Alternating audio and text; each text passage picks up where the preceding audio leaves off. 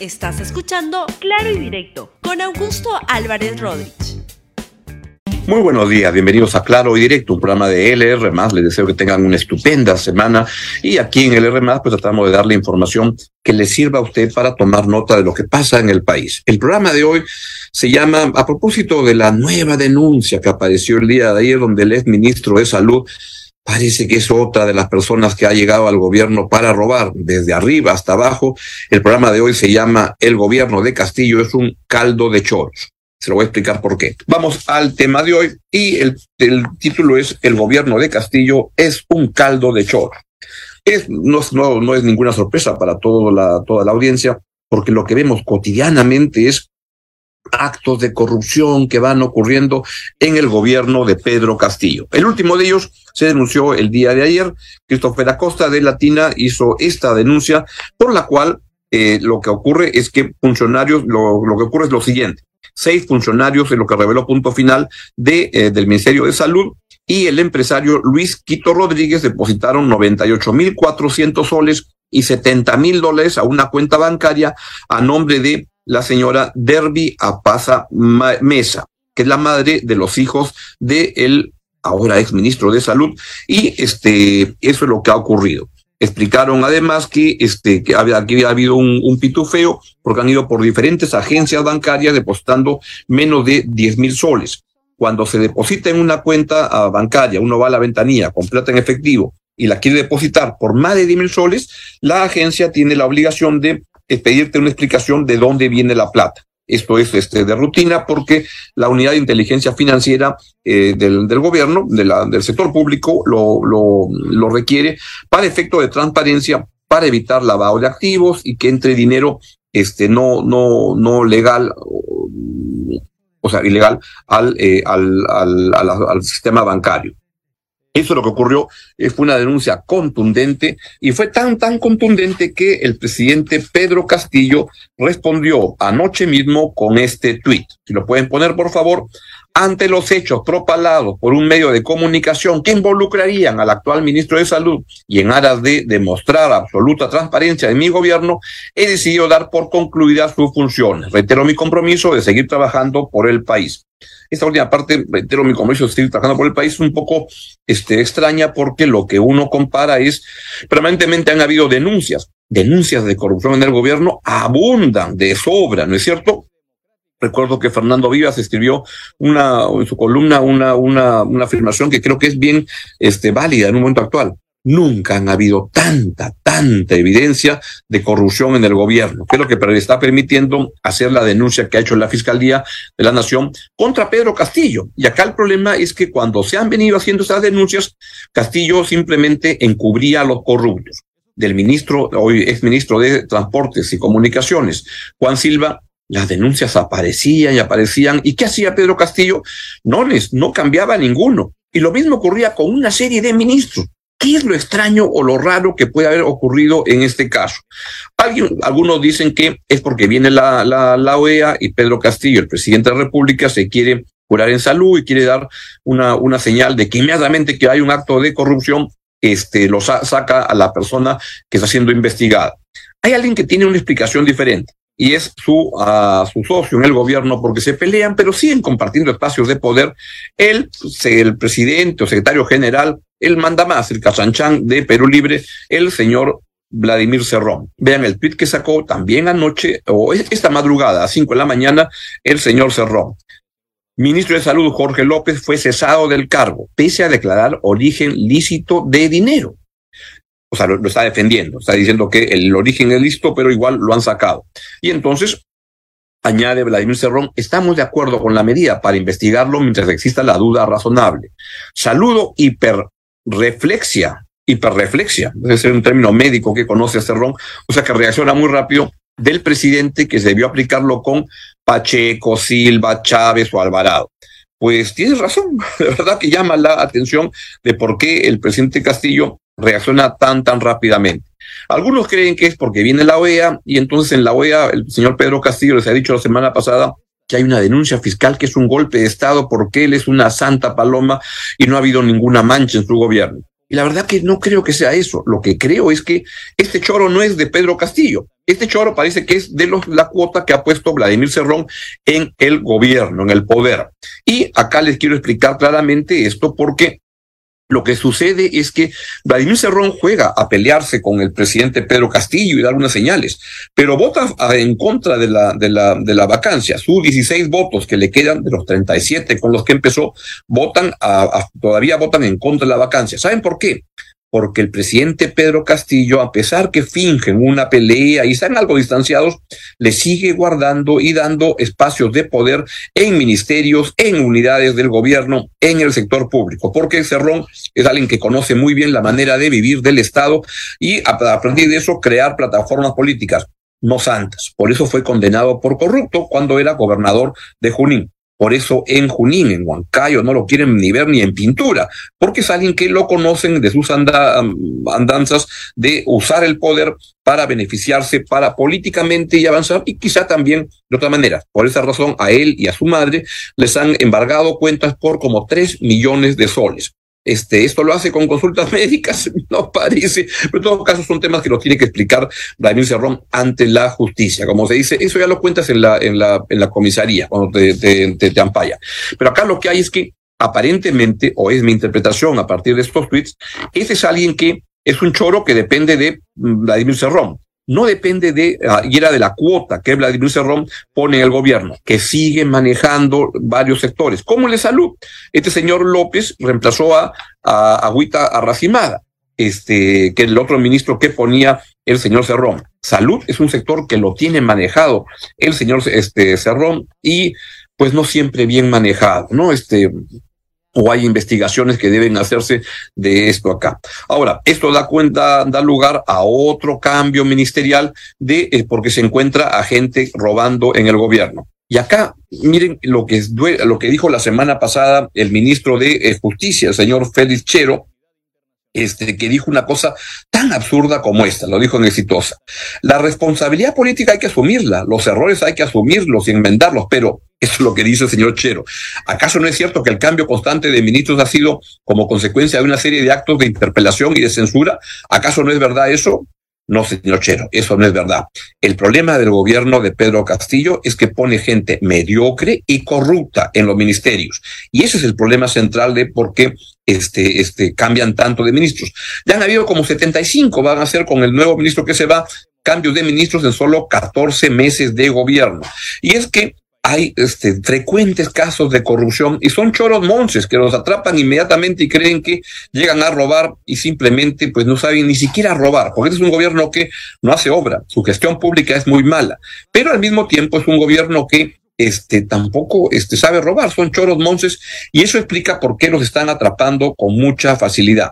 Y eso explica además que este es un tipo de gobierno que roba de otra manera, no como otros que, por ejemplo, el de Fujimori y Montesinos, que tenía centralizado el robo. Entonces, ahí robaban Fujimori y Montesinos y este, a los ministros no lo dejaban robar porque este, competían con este monopolio del, del, del, choreo que se había instalado en el gobierno de, uh, de, de, del Fujimori Montesinos. Ahora, en cambio, lo que hay es una descentralización del poder. Cada uno chorea por su lado. A los niños de Acción Popular, que no solo son de Acción Popular, a los congresistas, niños de Acción Popular y de varios otros partidos, les entregaban o les siguen entregando puestos en el gobierno. ¿Para qué? Para que ellos pusieran gente, ¿para qué? Para robar, para asignar obras públicas y por esa razón están siendo investigados los este, niños de Acción Popular y varios otros. Como ha dicho Nakazaki, no son solo seis, son un montón, son como 20 niños en el Congreso que este, entran a robar. ¿Por qué hace eso Pedro Castillo? Porque compra adhesiones de estos congresistas. A cambio de prebendas, ocurre que votan a favor de Pedro Castillo en proteger a corruptos como en las este, censuras a los ministros de salud, con las vacancias y protegen a los ladrones del gobierno a cambio de entregarles obras para que puedan robar por su cuenta. ¿Cuál es el problema acá para ellos? Es que esta descentralización del robo hace que cometan errores por aquí y por allá, que sean muy, muy, muy torpes y que sea tan fácil encontrarlos. Y se los está encontrando porque abundan las evidencias, porque son tremendamente torpes, porque ni siquiera robar saben, es lo que está pasando. Pedro Castillo está sindicado por la Fiscalía como líder, como cabecilla de una organización criminal con varios varios este, espacios o, varios grupos de trabajo para poder robar. Está, por ejemplo, el brazo de los asesores, está el brazo obstruccionista, donde están ah, los señores Aníbal Torres, sindicado por la Fiscalía, no lo estoy diciendo yo, el señor Aníbal Torres, el señor Felichero, el señor Beder Camacho.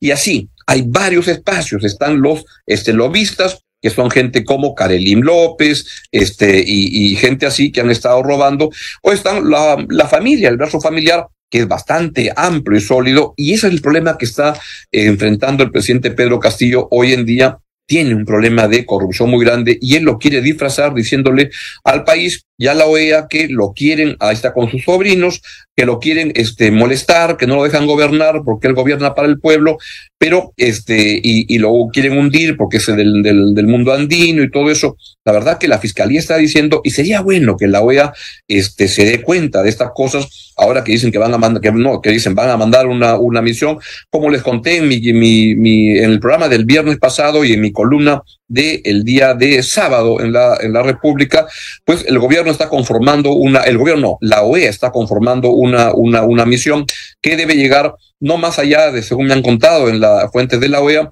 a los 10 días de la sesión de la semana pasada, que creo que fue el día jueves. Entonces, ya al final de esta semana quizá se anuncie la conformación de la misión de la OEA que debe venir al Perú y para levantar una información. Pero hay que ver a qué cosa viene, porque si lo que vienen es a este, apañar el delito y se han comido todo el, cuento que les ha contado Pedro Castillo, que fue lo que me pareció en la sesión de la OEA del jueves pasado, donde todos hablaban que hay un presidente, que, de, que la derecha no lo deja gobernar, que los corruptos no lo dejan gobernar y tarantín, tarantán. Pues es así, esa comisión, esa comisión, esa misión de la OEA no va a servir absolutamente nada, porque lo que hay es un gobierno que es, créanme, lo digo con mucha pena, un caldo de choros. Y como son choros monces, va saltando el delito y van surgiendo los colaboradores eficaces que van contando lo que está ocurriendo. Uno de ellos es el señor Beder Camacho si algo sabe este Camacho, sabe muchas de las cosas que pasan en el gobierno. Y entonces ayer estuvo en ah, una entrevista en, en, en, Panorama con Mávila Huertas y lo que dijo, entre otras cosas, pues ahora me pone la primera claqueta, Mávila le pregunta la versión de un colaborador, no, esto lo dice primero Beder Camacho, la versión de un colaborador eficaz donde dice que Beder Camacho sacó los celulares, los mandó al mar, los quemó, los trituró, son declaraciones que lo voy a dar al Ministerio Público. ¿Arrojó alguna vez un celular al mar? Le pregunta Mávila Huertas. ¿Cuánto cuesta un celular para botarlo al mar? Con pena lo botaría. Ni suyo ni de otra persona, ni mío ni otra persona. No es claro si en verdad si, anda, si está negando o no la versión, lo que dice es que le da pena botar un celular. Claro, pues si tienes un celular caro de alta gama, te da pena tirarlo en la, en la punta al mar.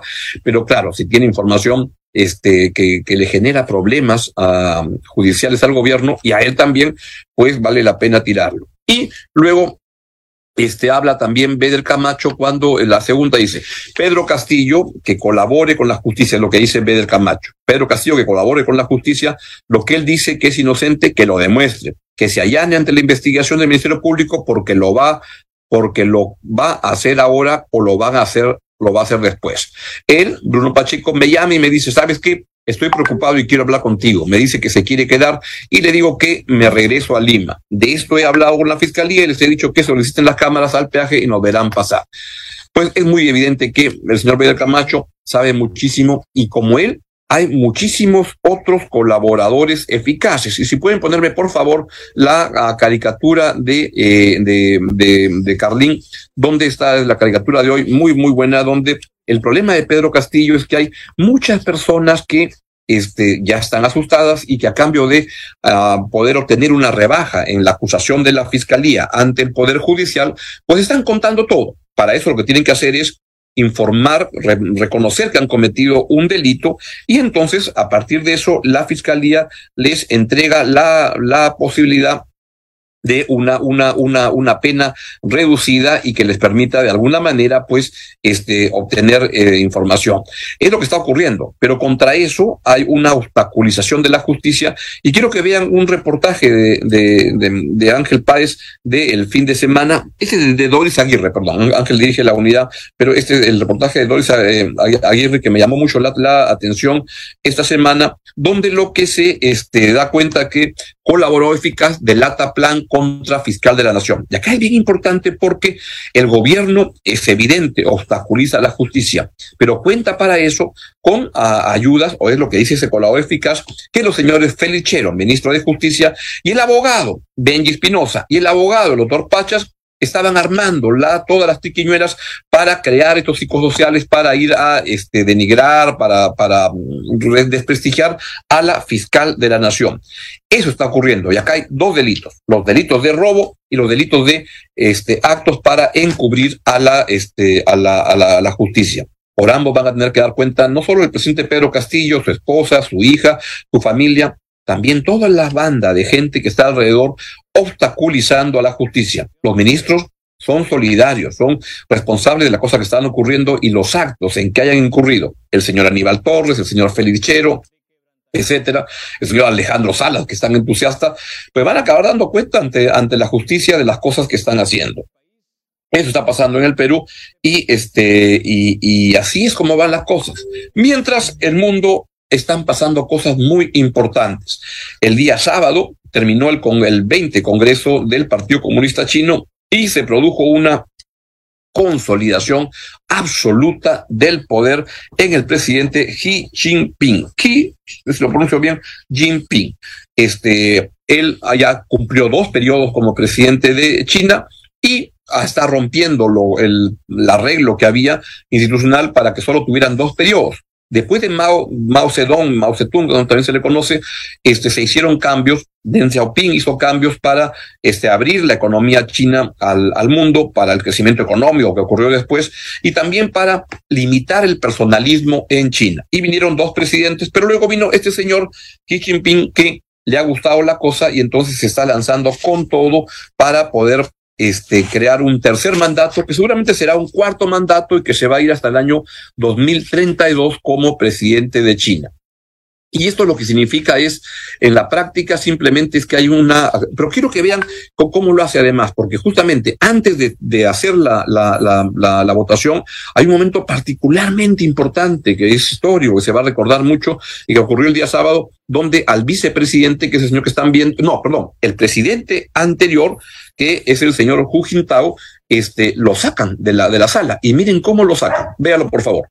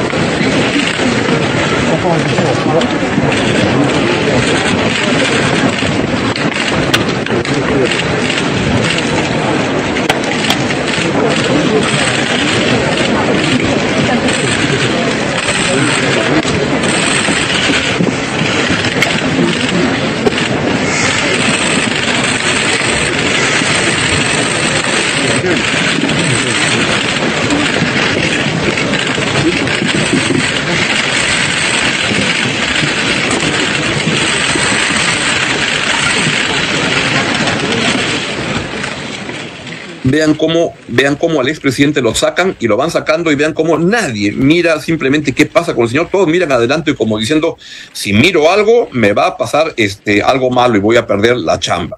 Y entonces es una consolidación, pero además es una exhibición de poder que lo hacen ante todas las cámaras para que se sepa que el que se le enfrenta a Xi Jinping, Xi, Xi Jinping, pues le va a pasar lo que le pasó al expresidente. Y ha conformado un grupo de este, los siete nuevos miembros del Comité Central del Partido Comunista Chino, que son todos, todos, todos muy cercanos o leales, incondicionales del el señor Xi Jinping.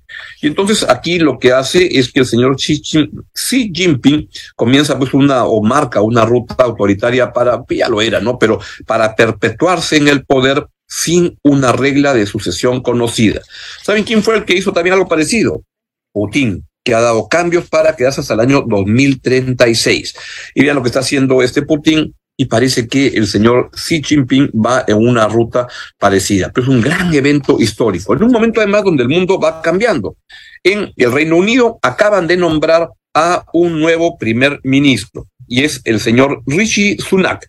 Él es el primer, bien interesante, es el, el ministro de Economía en el gobierno de Boris Johnson y este compitió contra la señora Lizzie Truss para hacer para reemplazar a Boris Johnson en el en el en el como primer ministro y perdió y la verdad que la gestión de señora Lizzie Truss fue un desastre absoluto porque hizo anuncios ideologizados en el manejo económico de rebajar impuestos y todo, y los mercados reaccionaron con todo y se trajeron abajo una presidencia, y hay consenso en que la señora Lizzie Truss, la verdad, fue una pésima primer ministra.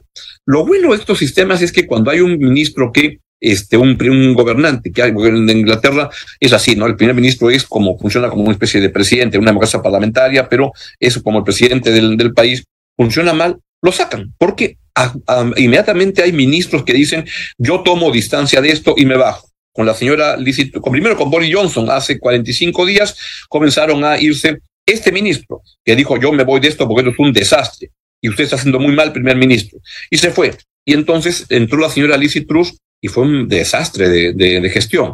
Y ahora eh, ha competido el señor a Richie Sunma, que es el primer indio que llega al poder, de, de origen indio, que llega al, a ser primer ministro del Reino Unido. Es un cambio importante, muy interesante.